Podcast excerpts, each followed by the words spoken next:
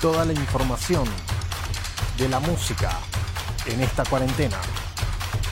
Milagros Herling, desde La Colmena.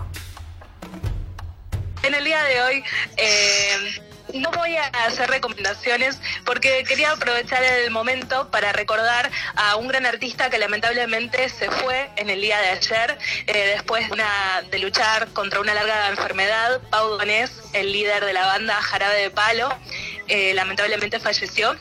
Y, bueno, principalmente repasar algo de su historia, ¿sí? Y quedarnos con, con el mensaje que, que dejó, sí, después de justamente pasar un grave momento eh, en distintas etapas que a veces tienen estas enfermedades que son eh, muy largas y complicadas. Pero bueno, parecía bueno poder rescatar sí, eh, algunas cuestiones. Hace en el año 2015 justo antes que estaba, eh, eh, justo antes de empezar a pensar lo que iba a ser la celebración de los 50 años de Jarabe de Palo, perdón, 20 años de Jarabe de Palo y 50 años cumplía Pau. Coincidía justamente esa fecha y tuve la oportunidad de entrevistarlo para Punto Cero y en ese momento eh, estaba en el medio de una gira en donde estaba recorriendo distintos lugares de Estados Unidos. Estaba muy feliz nos contaba que no podía creer que en pequeños bares y distintas presentaciones que realizaban, la gente conocía su música, conocían los temas tanto como lo, coreaban acá, por ejemplo, en Argentina o en América, que obviamente ellos eran mucho más conocidos. Y les llamaba muchísimo esta, la, la atención justamente de, de los seguidores que, que tenían en Estados Unidos. Eh, en ese momento todavía no, no se había enterado de su enfermedad y bueno, hacia final de ese año lamentablemente se enteró y tuvo que, que a pesar de, esto eh, frenar, sí, y no quizás no hacer ese festejo que él tanto esperaba, pero sí eh, siguió trabajando porque escribió un libro en donde que se llama, que justamente lo quería, quería repasar algunas cuestiones de este libro, que se llama 50 palos y sigo soñando, en donde él cuenta algunas cuestiones de su vida, pero me parece importante contarles que, por ejemplo, a los 12 años él empezó a tocar la guitarra, a los 15 formó su primera banda de rock junto a su hermano, él tocaba la, la guitarra y la banda se llamaba Dentaduras Postizas. Eh, sí, sí, me, me hizo... Después, eh, en el 95 creó o surgió en este caso La Flaca, uno de los temas más conocidos de la banda y el cual empezó a consagrarlos en distintos países porque eh, fue rápidamente comunicada la música en ese momento, o sea, no había tanta llegada de músicos españoles y que venían con justamente esta mezcla de eh, flamenco, contando justamente lo, lo, que tenía que ver con la historia un poco de España y mezclando ritmos más latinos. Y obviamente esto llamó muchísimo la atención del público y se terminó convirtiendo en un gran hit este primer disco que les puedo contar la historia si les interesa cómo surgió la flaca. Él fue a grabar uno de los temas del disco a Cuba y allí buscaban una chica para grabar un video. Lo que terminó ocurriendo es que llovió toda la semana y eh, no pudieron filmar nada.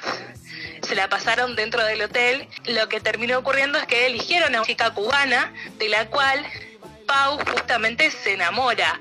Pero esta cuestión de ese amor platónico, ¿sí? Nunca sucedió nada, o al menos es lo que él cuenta en su biografía, ¿sí? Que justamente era algo tan eh, auténtico ese amor que sentía o estaba tan impresionado por, por esa mujer morena como él la describía. El nombre de, de esta mujer se hizo conocido y recuerda que Pau Donés le escribió esta canción y la verdad es que, que fue justamente una linda historia de amor que repasando la discografía de, de Jarabe de Palo podemos notar eso, que muchas canciones están dedicadas justamente al amor.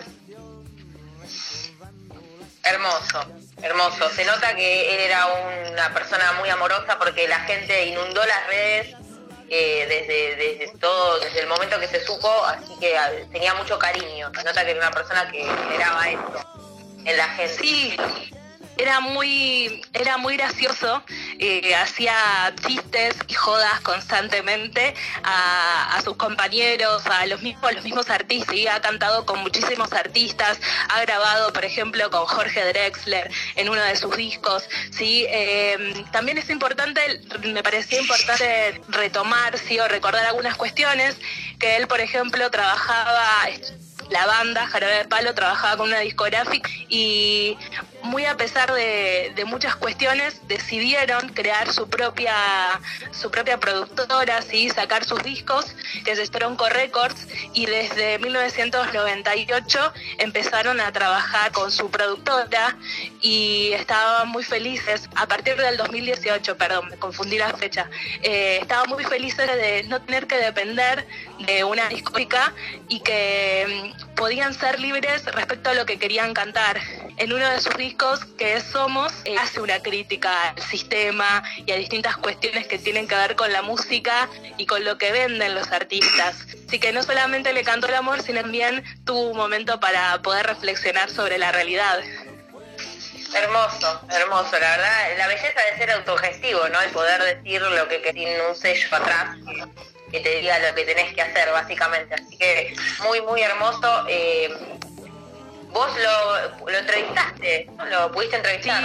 Sí, sí, sí, fue un momento muy lindo. Para mí era un gran desafío eh, poder entrevistar a un artista que, que admiraba, eh, que además eh, escuchaba su música y recuerdo, fue muy amoroso eh, con todas sus respuestas, muy atento en todas las preguntas y esto, humor principalmente y, siempre muy respetuoso sobre la Argentina y sobre los fanáticos argentinos que, escuchaban su música y que él decía que sabía que era la música que incluso había acompañado la vida de muchísimas personas, que por eso le gustaba que Jarabe de Palo sea escuchada por toda la familia.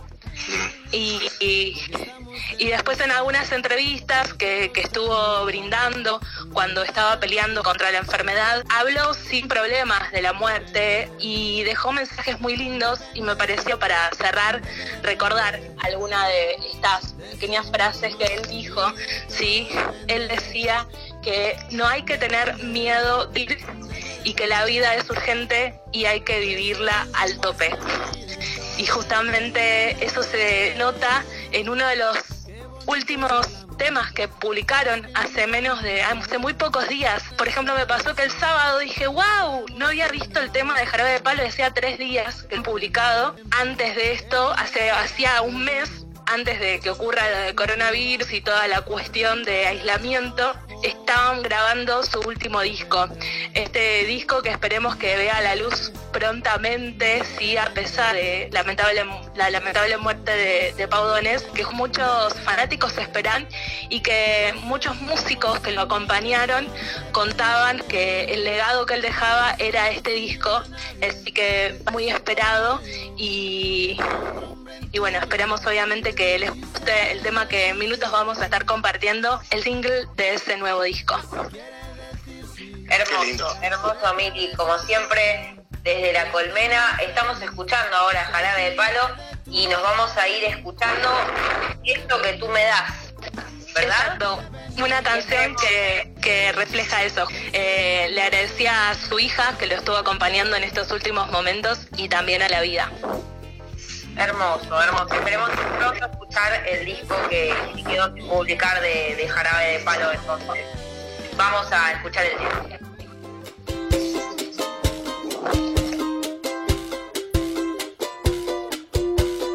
Eso que tú me das es mucho más de lo que pido.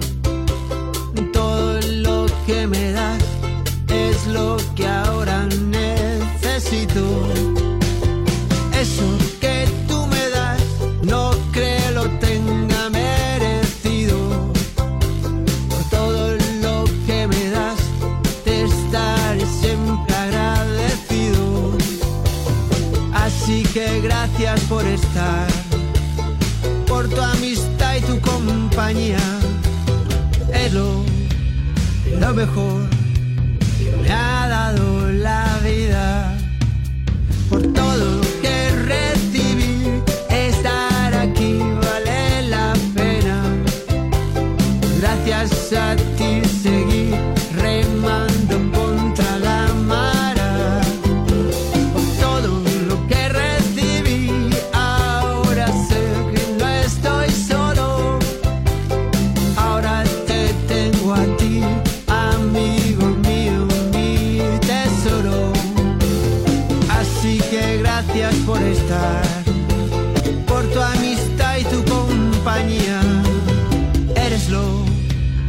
lo mejor me ha dado la vida.